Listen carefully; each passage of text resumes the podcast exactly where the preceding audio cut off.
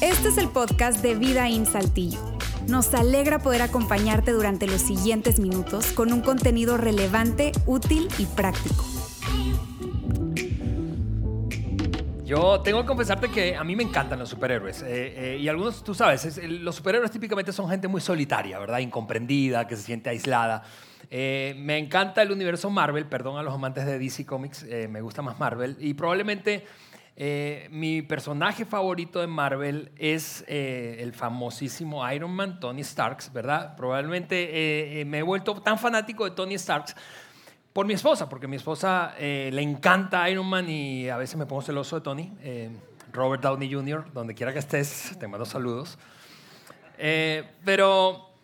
Eh, algo, algo que me fascina, honestamente, de ese personaje es la, la, la capacidad o, y cómo plantea la historia la evolución de los Avengers de cambio que experimentó o sufrió Tony Starks. De ser un tipo no solamente excéntrico, sino súper ególatra. Si tú has visto los Avengers o cualquiera de las tres películas de, de Iron Man, te das cuenta que Tony pasó de ser un tipo súper ególatra, un patán, realmente era un patán, a ser un, un hombre y un superhéroe en este caso, eh, capaz incluso de dar su vida por otros y por la humanidad.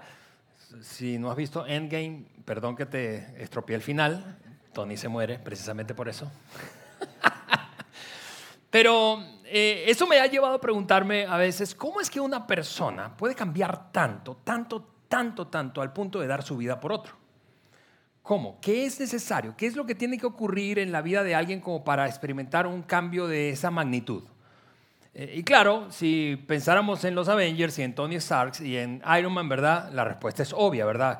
Ese hombre cambió tanto porque es una película, ¿no? La gente no cambia así en la vida real. Y tú puedes pensar eso y yo puedo pensar eso. Sin embargo, hay una pregunta de fondo, hay un asunto de fondo ahí que creo que es el tema que nos trae aquí hoy y que quiero conversar contigo en los siguientes minutos. Y está eh, de nuevo a modo de pregunta. Voy a simplificar esa pregunta y voy a animarte a personalizarla. ¿Cómo es que una persona puede cambiar tanto?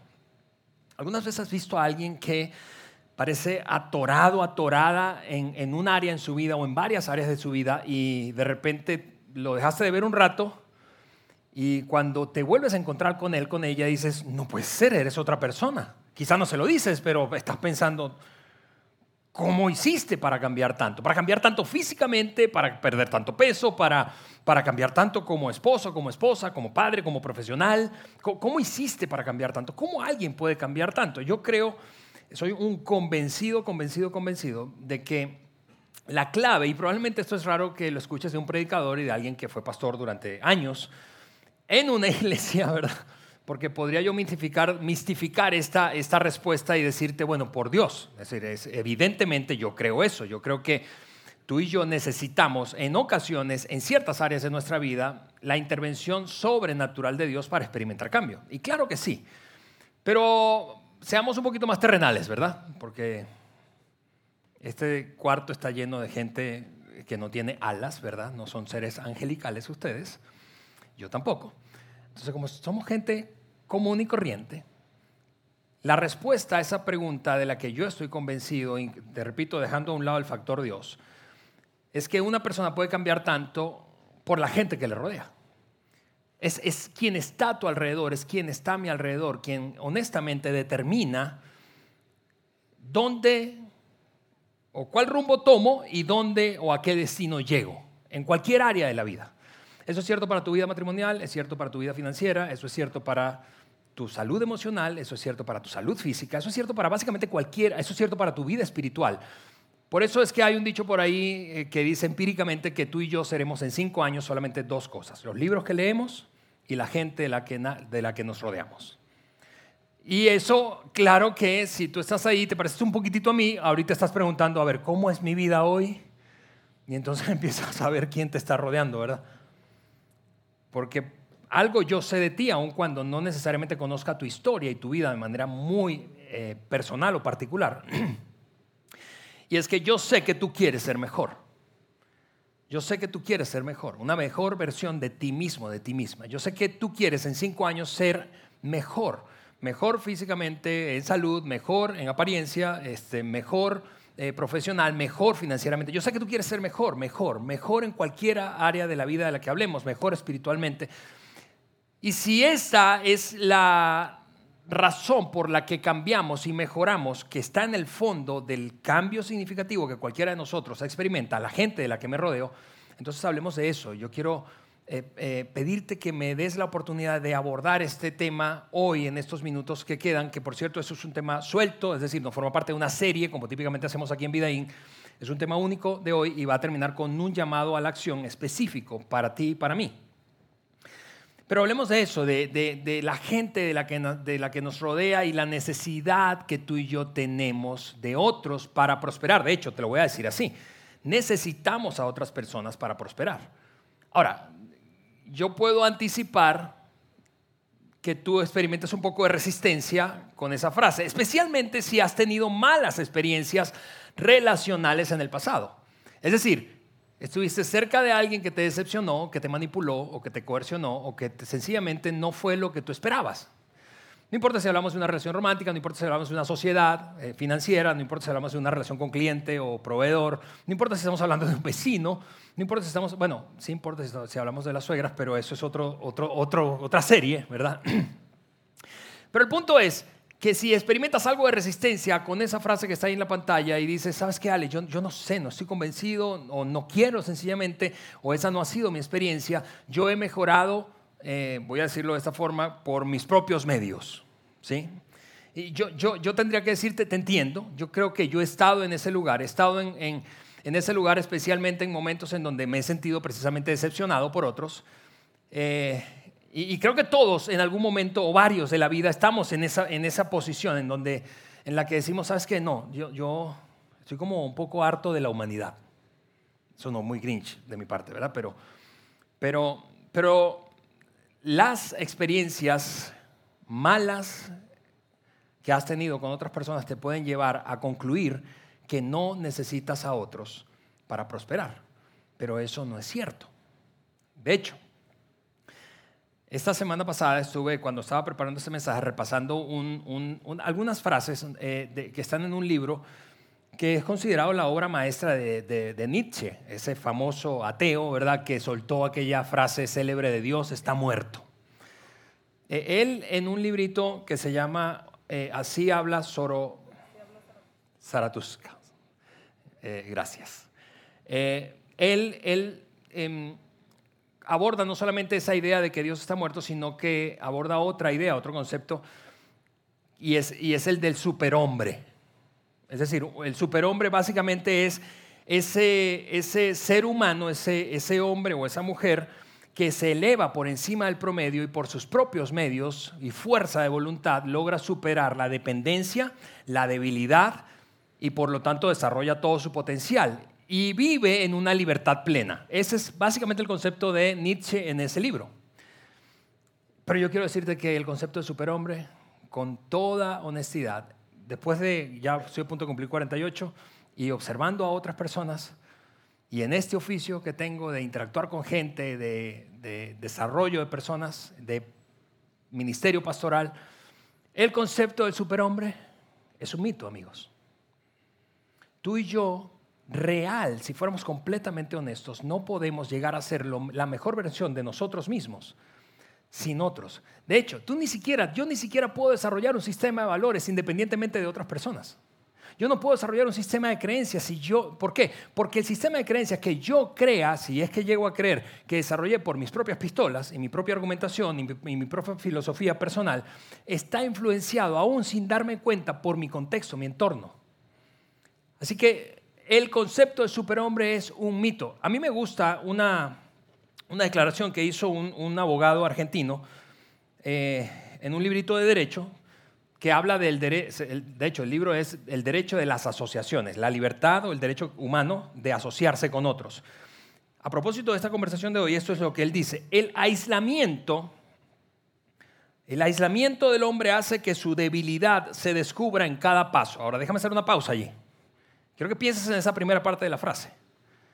El aislamiento del ser humano se hace evidente, se descubre en cada, la debilidad, perdón, se descubre en cada paso de una persona que vive aislada. Y luego él dice, asociado en cambio, su poder se extiende y amplifica porque no es por la acumulación de fuerzas, porque no es sino, perdón, por la acumulación de fuerzas y de luces, esa que provee un contexto relacional, que podrá, número uno, vencer la resistencia. ¿Cuántos quieren vencer la resistencia que hay en la vida, en sus, en sus vidas aquí? Vencer la resistencia, dominar los obstáculos. ¿Te gustaría dominar tus obstáculos en cualquier área de tu vida? Acrecentar la fe Sospecho que si tú estás hoy aquí en una iglesia porque de alguna forma tú quieres acrecentar tu fe. Y finalmente dice, realizar sus ambiciones. Lograr lo que sueñas. Eh, esta frase, no sé si a ti te parece como a mí, pero es, es me, me, impacta porque pienso, realmente, realmente, como el video ese introductorio que, que viste hace un momento caricaturizado, es, es, es absurdo pretender vivir la vida aislado de otras personas. Ahora, yo sé que la cultura en la que vivimos y el ritmo de tu vida y el ritmo de la mía y la cantidad de distracciones eh, que tenemos no nos ayuda a mantenernos conectados significativamente con otros. Y por eso es que este tema queremos abordarlo hoy, porque, te repito, aun cuando puedas tener un poquito de resistencia, yo creo que me des la oportunidad de compartirte lo que se ha convertido en una convicción, no solamente ahora te hablo de mí, sino de nuestra iglesia, de nosotros como iglesia. Necesitamos a otros para prosperar en cualquier área de la vida. La ciencia se ha encargado y la neurociencia se ha encargado de probarlo hoy. Es decir, hoy, por ejemplo, los neurocientíficos opinan que el dolor, el dolor que experimenta un ser humano, el dolor físico que experimenta un ser humano, es comparable a la sensación que produce el aislamiento y el estado de soledad crónico. Es decir, una persona que pasa mucho tiempo aislado o sola, lo que experimenta es, es básicamente lo mismo que experimenta cuando sufre dolor físico. Otra, y, mira, y por eso es que esa declaración, por cierto, una de las primeras declaraciones del, del libro de Génesis, el primer libro de la Biblia, tiene tanto sentido. Dios dijo, no es bueno que el hombre o el ser humano esté solo. No es bueno. No es bueno que tú estés solo, no es bueno que tú estés sola. Y cuando hablo de eso, hablo de soledad prolongada, porque claro que, dependiendo de tu personalidad o temperamento, tú requieres momentos de soledad, yo, yo también. Pero vivir en soledad o vivir en aislamiento es una cosa perjudicial. Aquí te va alguna, algunas poquitas estadísticas de lo que hoy representa la soledad para la salud pública en el planeta. Mira, 40% de las personas mayores de 60 años se sienten solas hoy. 40%. Si tú, eres abuelo o abuela, si tú tienes padres que todavía viven, probablemente ellos están en esa categoría. No vivimos nosotros a diario diciendo me siento solo, me siento sola. No, e, eso no pasa porque no es una conversación cómoda, no sé si estás de acuerdo. 84%, eso básicamente es 9 de cada 10 personas, 9 de cada 10 personas hoy se siente mucho más sola que antes de la pandemia. Y eso es un efecto, sí, tú puedes decir pospandémico y, y está bien, pero cualquiera sea la razón, es una realidad. Y es una realidad hoy reconocida como un problema de salud público. La cantidad de crisis de ansiedad, la cantidad de crisis de pánico, la depresión que hoy experimentamos, muchos, está asociada, aunque no se diga o se reconozca con la soledad y el aislamiento que estamos experimentando más y más y más y más. Luego otro par de datos estadísticos, hablando de jóvenes, porque un joven puede estar aquí diciendo, ah, bueno, pero eso es para los viejitos. Uno de cada cuatro jóvenes, eso es 25% de los jóvenes, se sienten muy solos o bastante solos. 60% finalmente se ha sentido solo recientemente. Por eso es que yo puedo, yo me atrevo a hacer esta, esta declaración. Cuando veo toda esa data, yo, yo creo que, que para, y es paradójico, pero yo creo que nuestra generación, no estoy hablando de un cierto eh, eh, rango de edad, sino la generación humana que vive hoy, habita la Tierra, es la generación más solitaria de la historia de la humanidad. Y eso es no solamente doloroso y triste, sino que es paradójico. ¿Por qué? Porque no es cierto que como nunca antes nosotros estamos y tenemos herramientas para conectarnos con otros. Es decir, tú puedes hacer ahora mismo un FaceTime o una llamada en video por WhatsApp y hablar con cualquier persona en cualquier lugar de la Tierra en donde hay Internet y señal telefónica. Tú puedes conectar con alguien a través de, una, de mensajería instantánea y, es una cosa increíble. Tú puedes saber, ni siquiera conectar, llamar, marcarle. Tú puedes saber qué está haciendo alguien en este momento a través de sus, si lo estalqueas un poquitito en sus redes sociales. Publicó una historia y tú dices, ah, mira, anda el desgraciado en la playa y no me dijo. Es decir, tenemos tantas herramientas para vivir conectados con otros, pero paradójicamente nos sentimos cada vez más y más y más y más solos, más y más y más aislados. Y eso es no solamente paradójico, te repito, pero también es muy triste, es doloroso. Es doloroso. Y a propósito de esa experiencia dolorosa de, la soledad y del aislamiento, yo quiero contarte una, repasar contigo una historia que está en el Nuevo Testamento, en uno de los evangelios, es decir, uno de los biógrafos de Jesús escribió la experiencia que vivió un hombre que se sentía completamente aislado del resto y que se decidió, se arriesgó a acercarse a Jesús y hacerle un pedido para que lo ayudara. Eso es lo que dice el Evangelio de Marcos, capítulo número 1, versículo número 40. Un hombre con lepra se acercó a Jesús, se arrodilló ante él y le suplicó que lo sanara. Ahora, si tú has leído esta historia o la has escuchado o has leído el Nuevo Testamento, probablemente es fácil para ti y para mí, que hemos leído la historia del Nuevo Testamento, subestimar lo que está ocurriendo allí. La lepra en ese momento no solamente era una enfermedad incurable, no había cura para la lepra, sino que era una enfermedad sumamente humillante y especialmente el gran asunto de la lepra era el aislamiento y la cuarentena a la que te tenías que someter. De hecho, aunque no se conocían, aunque no se conocían los orígenes de la lepra en ese momento, estamos hablando de siglo I, sí había una cantidad de protocolos, al menos en esa cultura hebrea, que habían sido escritos siglos atrás. imagina esto, 1400 años atrás, aún sin saber el origen de la enfermedad y las posibles curas, si existieran, de esta bacteria que hoy se le conoce como una bacteria, y por cierto ya no se llama o no se le conoce como lepra, sino como la enfermedad de Hansen, eh, sí habían protocolos de cómo tratar, cómo interactuar, cómo, cómo comportarse con quien tenía lepra y cómo comportarte tú si tenías lepra.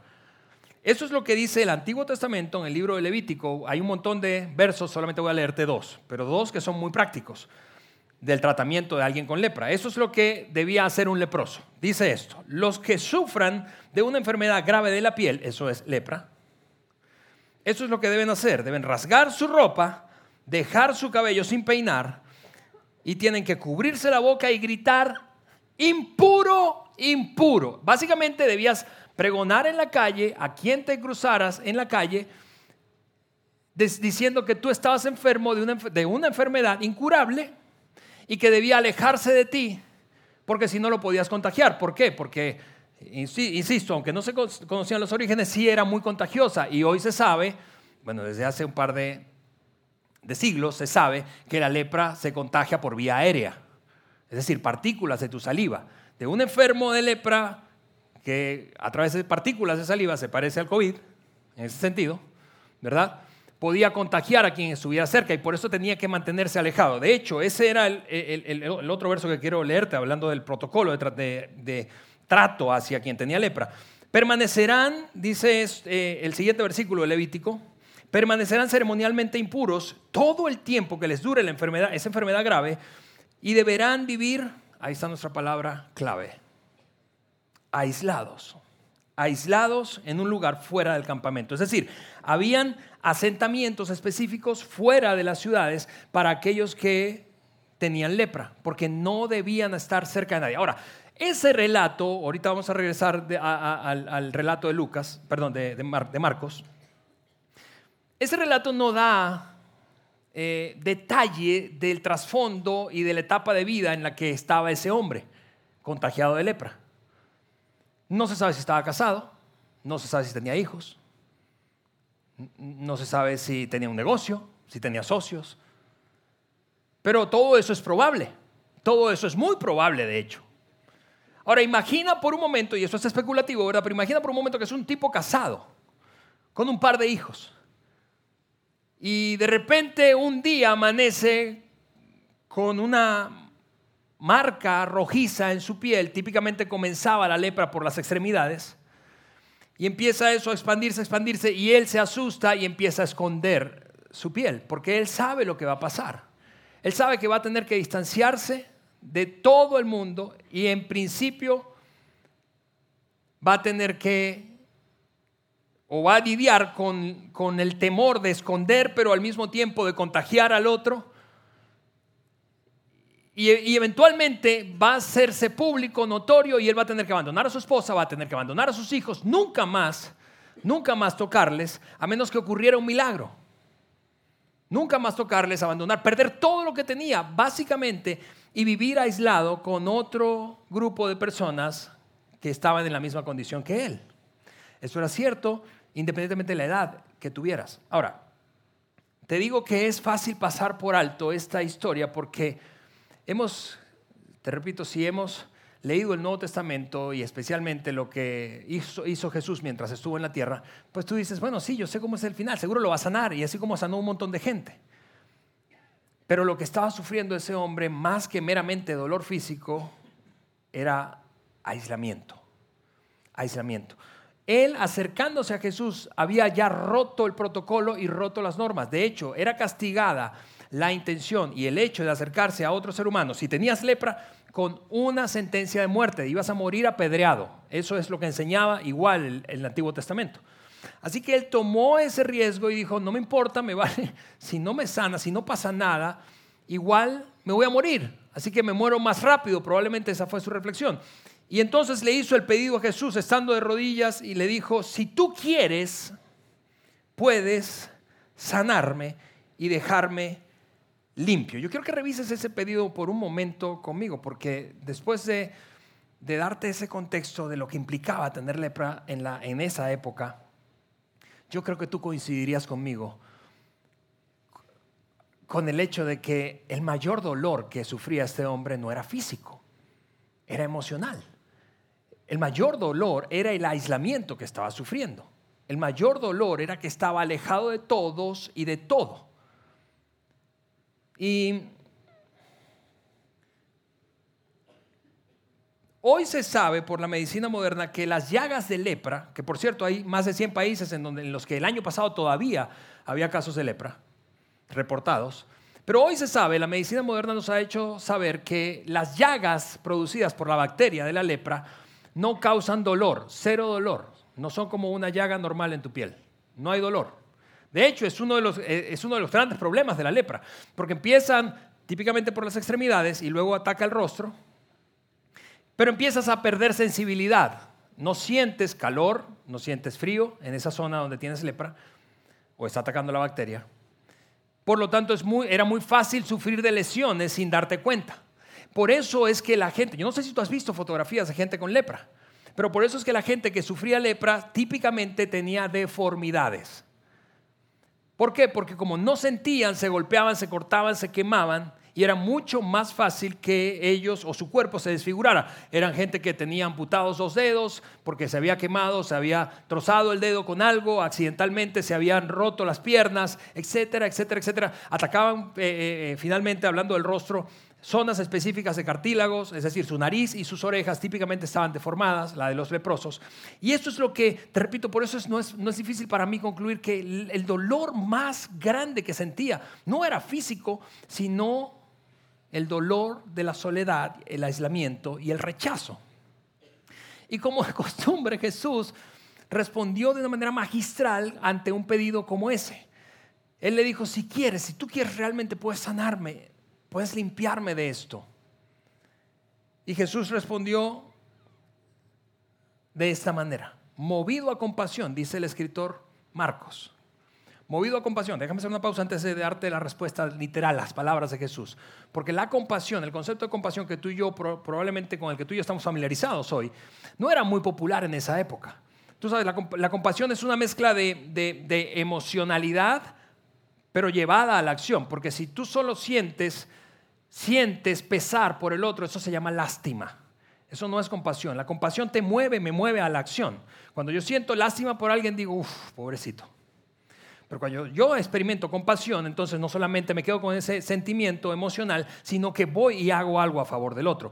Movido a compasión y cuando eso, te, digo que ese concepto no era muy, popular en la época porque vamos, estamos hablando del siglo I, amigos. Grandes imperios dominaban la tierra. Lo que imperaba no era la compasión, era la crueldad, era la imposición del poder, era la supremacía racial, era el, hecho de que el fuerte dominaba al débil. Alguien puede decir, bueno, eso pasa igual hoy, Alejandro. Sí, pero el punto es que ese, esa declaración de Marcos es, es evidencia una respuesta que sacó de onda a quien estaba alrededor de Jesús, porque se movió por compasión. Y eso es lo que sigue diciendo el relato. Y por cierto, eso, eso de moverse a compasión reveló la cantidad de prejuicios que tenía la gente en ese momento contra un leproso.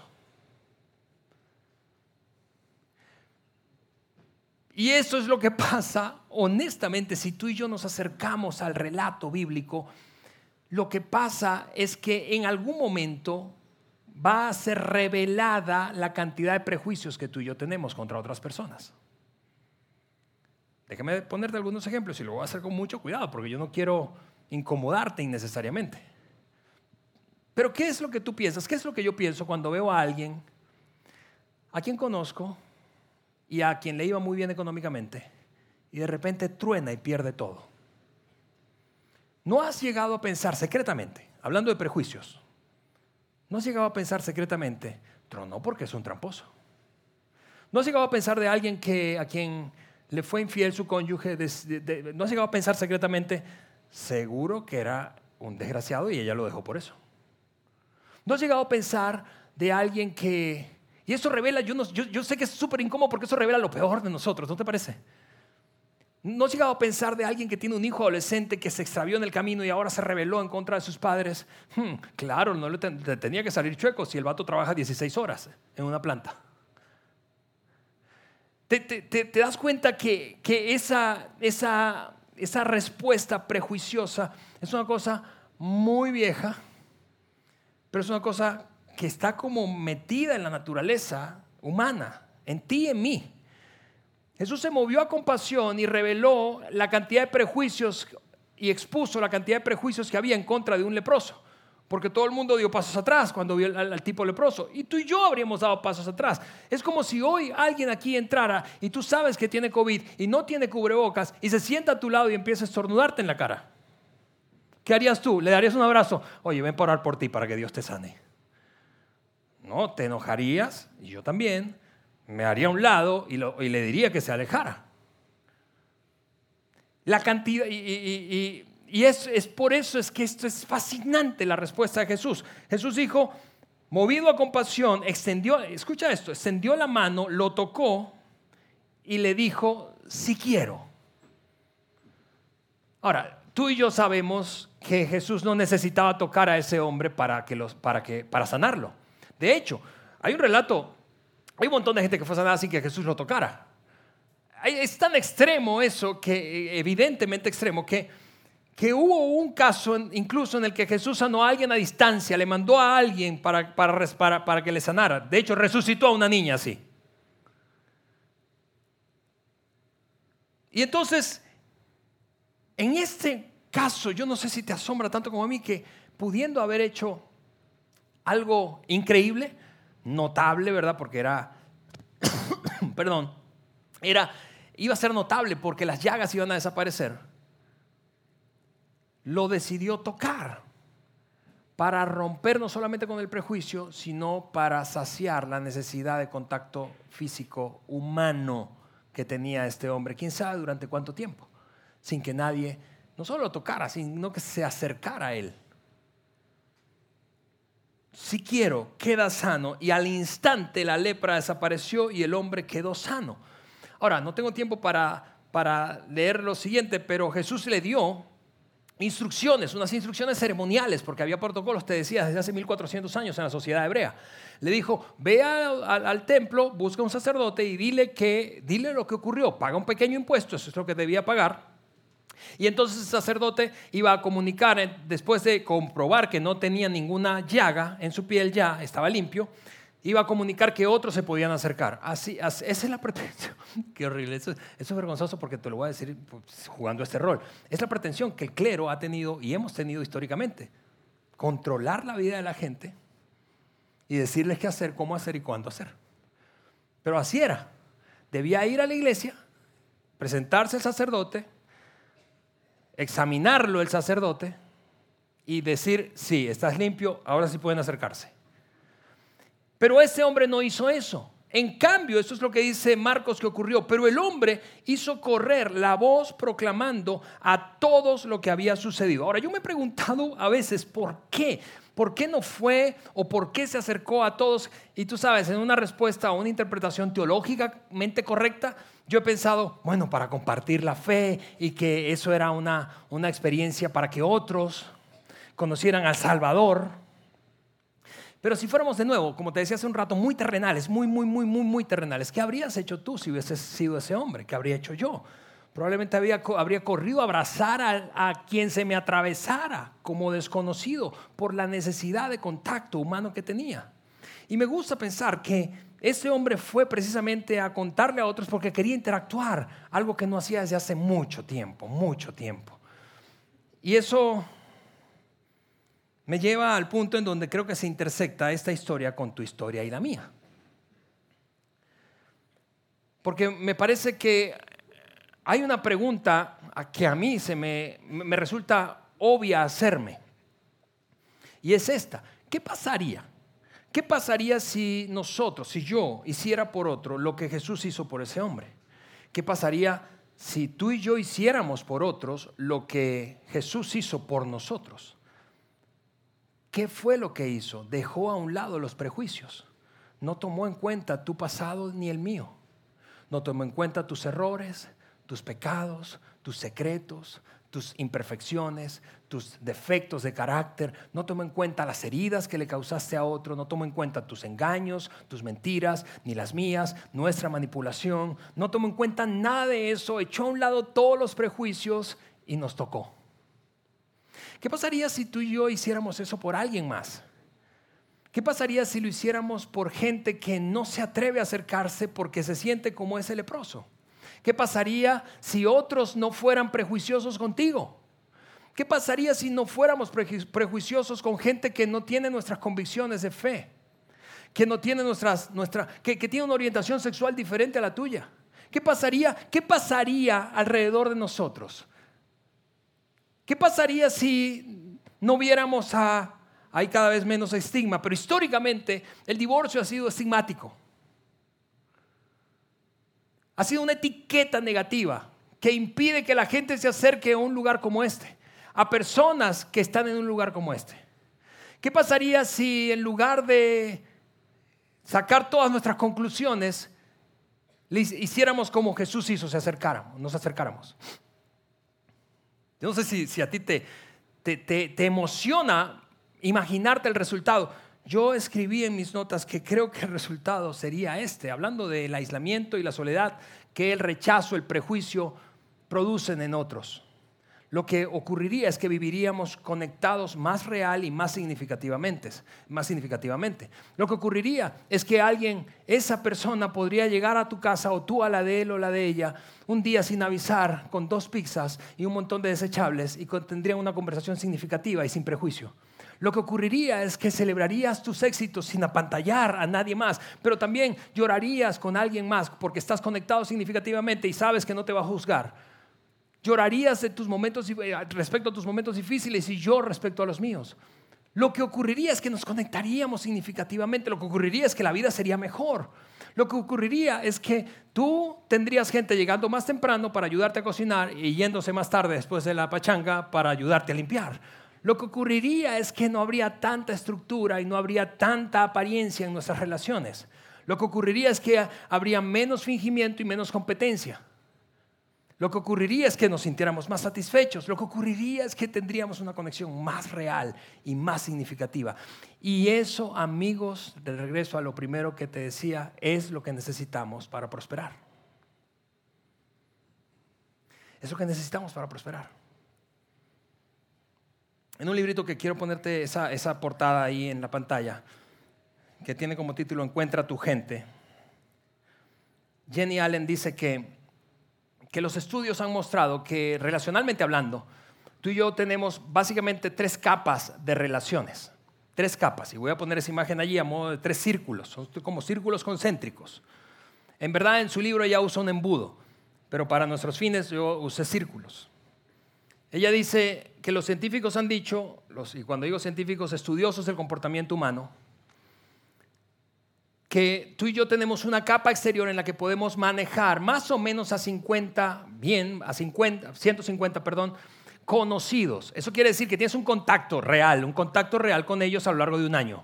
Piensa en una fiesta de fin de año, en una boda, esa lista. Claro, yo sé que las redes sociales se han encargado de hacernos creer que el número es mucho mayor que ese. Yo lo sé. Pero los científicos dicen otra cosa. Eso es lo que tú y yo tenemos. Si yo viera tus redes sociales, muy probablemente tendrías más de 150 amigos. ¿Sí o no?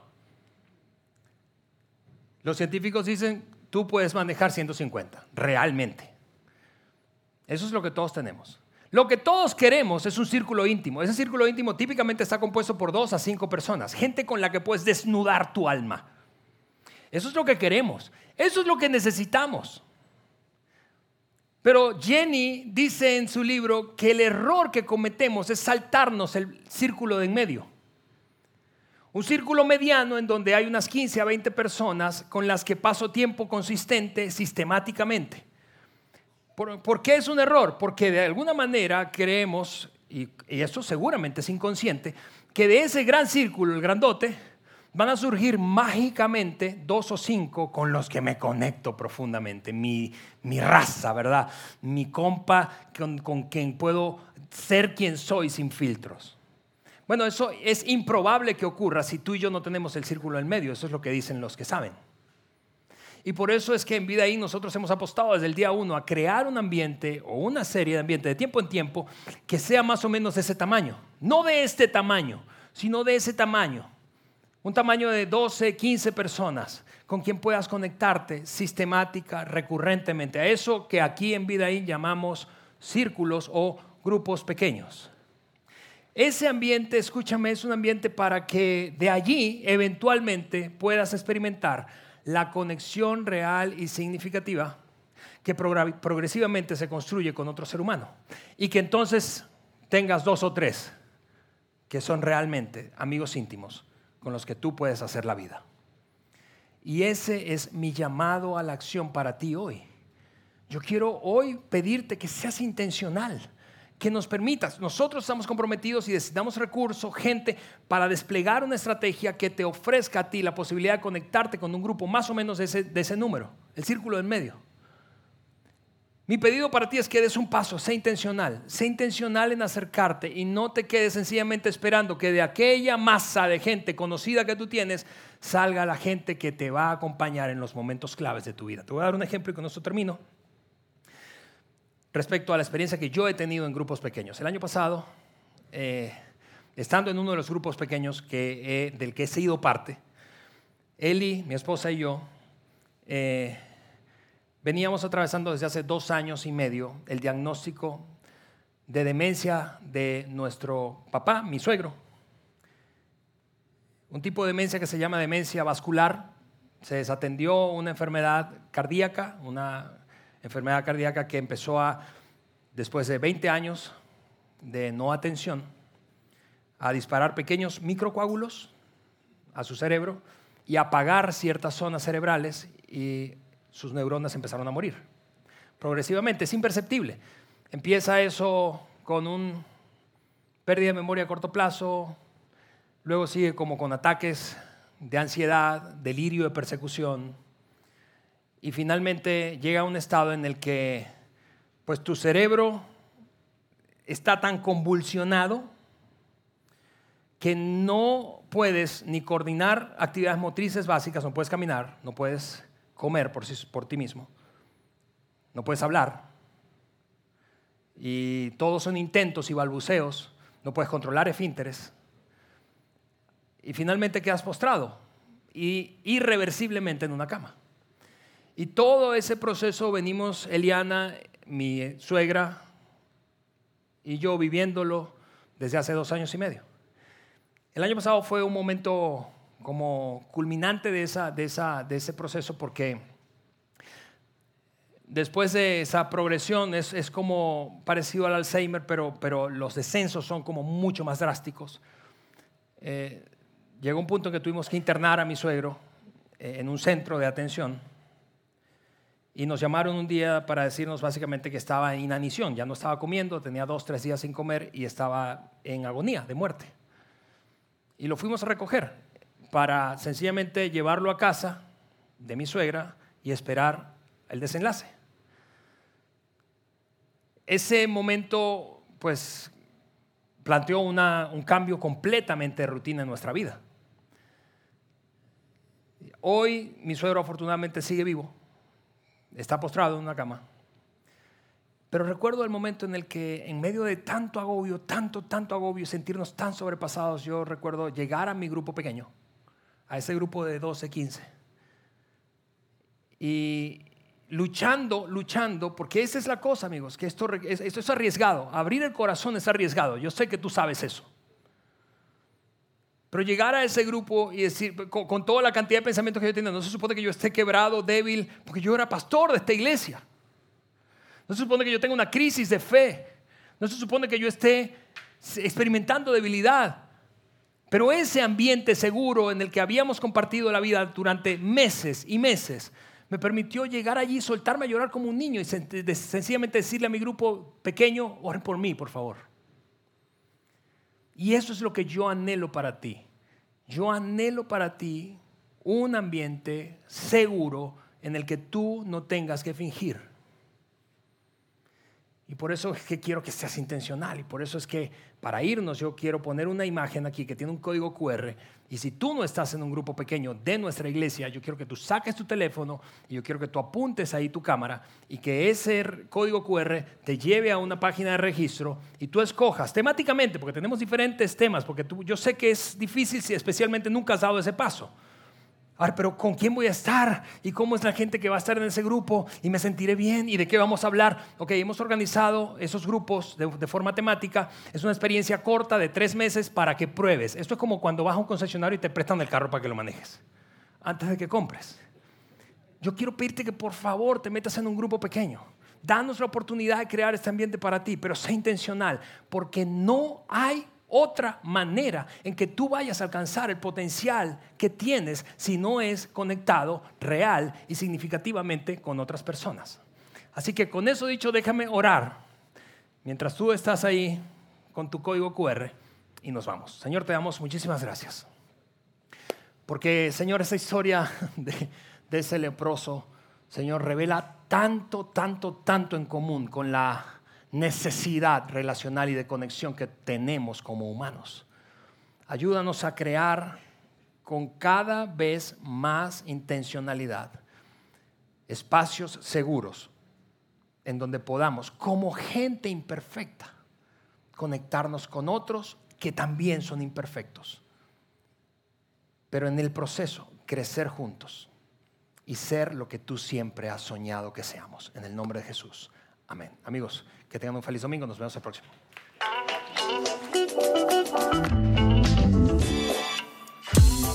Sigue conectado a los contenidos de Vida en Saltillo a través de nuestro sitio web y de las redes sociales.